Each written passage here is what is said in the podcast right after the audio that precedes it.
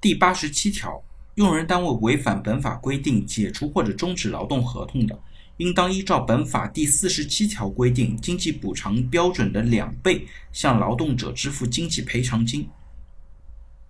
那对于这条来讲，就是我们经常会听到两 N 的由来。那两 N 的由来呢，就是说，单位违反劳动合同法解除或者终止劳动合同的，那需要根据两倍的经济补偿的标准来支付经济赔偿金。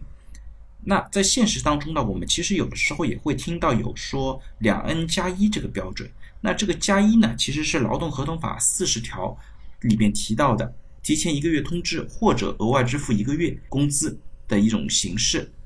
所以呢，在劳动法或者说劳动合同法上，并没有法定的两 N 加一的一种操作，两 N 本身已经是最高的法定赔偿了，那额外的加一呢，只不过是一种额外的提前通知的一种形式。那如果真的在违法解除的过程当中，单位最终被认定成违法，最高责任就是两 N，两 N 加一呢是不存在的。